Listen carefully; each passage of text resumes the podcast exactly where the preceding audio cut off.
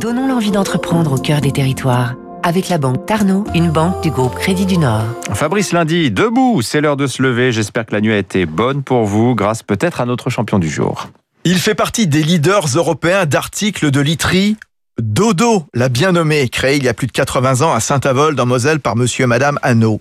Sa spécialité du début, le plumon. C'est un mot du nord-est de la France. C'est un édredon ou un matelas de plumes. En 70, c'est Dodo qui fera vendre ses premières couettes à la grande distribution. Aujourd'hui, l'entreprise familiale fabrique aussi draps sur matelas, oreillers, à base de garnissage naturel, canard, oie, soie, et aussi des fibres polyester, dont certaines proviennent de bouteilles recyclées. Il paraît qu'on ne voit pas la différence. La société mosellane propose aussi bien de la série que du sur-mesure. Jonathan Hanot, quatrième génération. On fait énormément de sur-mesure, euh, des choses euh, assez standards et des choses un peu plus originales. On nous demande des couettes euh, rondes, on nous demande des dimensions assez extraordinaires. On peut avoir des couettes qui font 3 mètres par 3 mètres. Logiquement, on est autour de 240 par 260. Nous pouvons faire des couettes en format trapèze pour épouser la, la ligne des bateaux.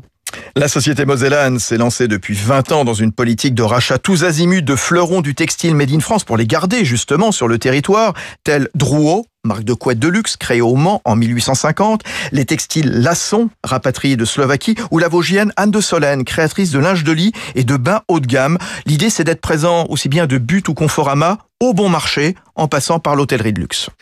C'était Territoire d'excellence sur Radio Classique.